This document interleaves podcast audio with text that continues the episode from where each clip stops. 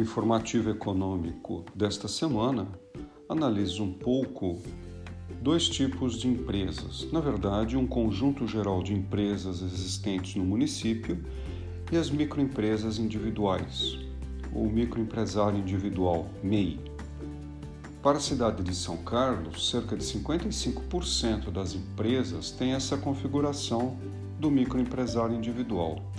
É um formato bastante ágil, desburocratizado, com recolhimentos únicos e bastante favoráveis em termos financeiros para que uma atividade econômica possa se desenvolver e não ser prejudicada pelos recolhimentos. Na verdade, os tributos nunca prejudicam uma empresa.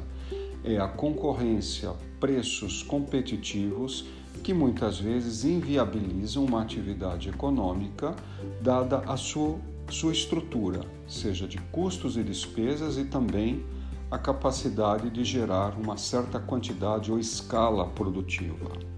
Então, os tributos eles não são exatamente adversários, porém, no Brasil, diante das entregas de serviços públicos bastante comprometedoras, se torna muito caro os recolhimentos dos tributos, porque o serviço esperado não acontece com a mesma qualidade que devia acontecer.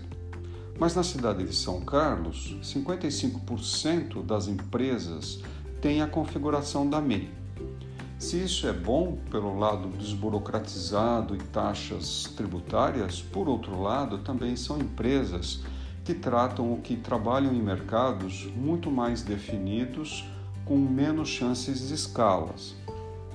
Então, uma expansão econômica se torna mais restrita. São empresas também com menor grau financeiro ou capacidade financeira de autofinanciamento mais sujeitas aos ciclos econômicos ou flutuações econômicas e bastante sensível às inadimplências.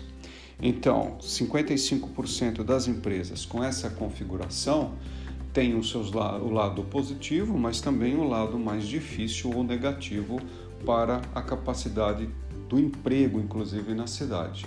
Lembrando que a MEI pode conter uma, um empregado apenas.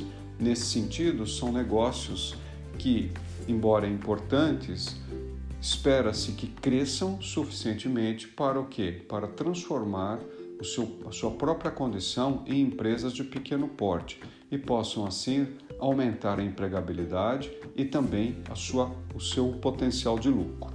É isso.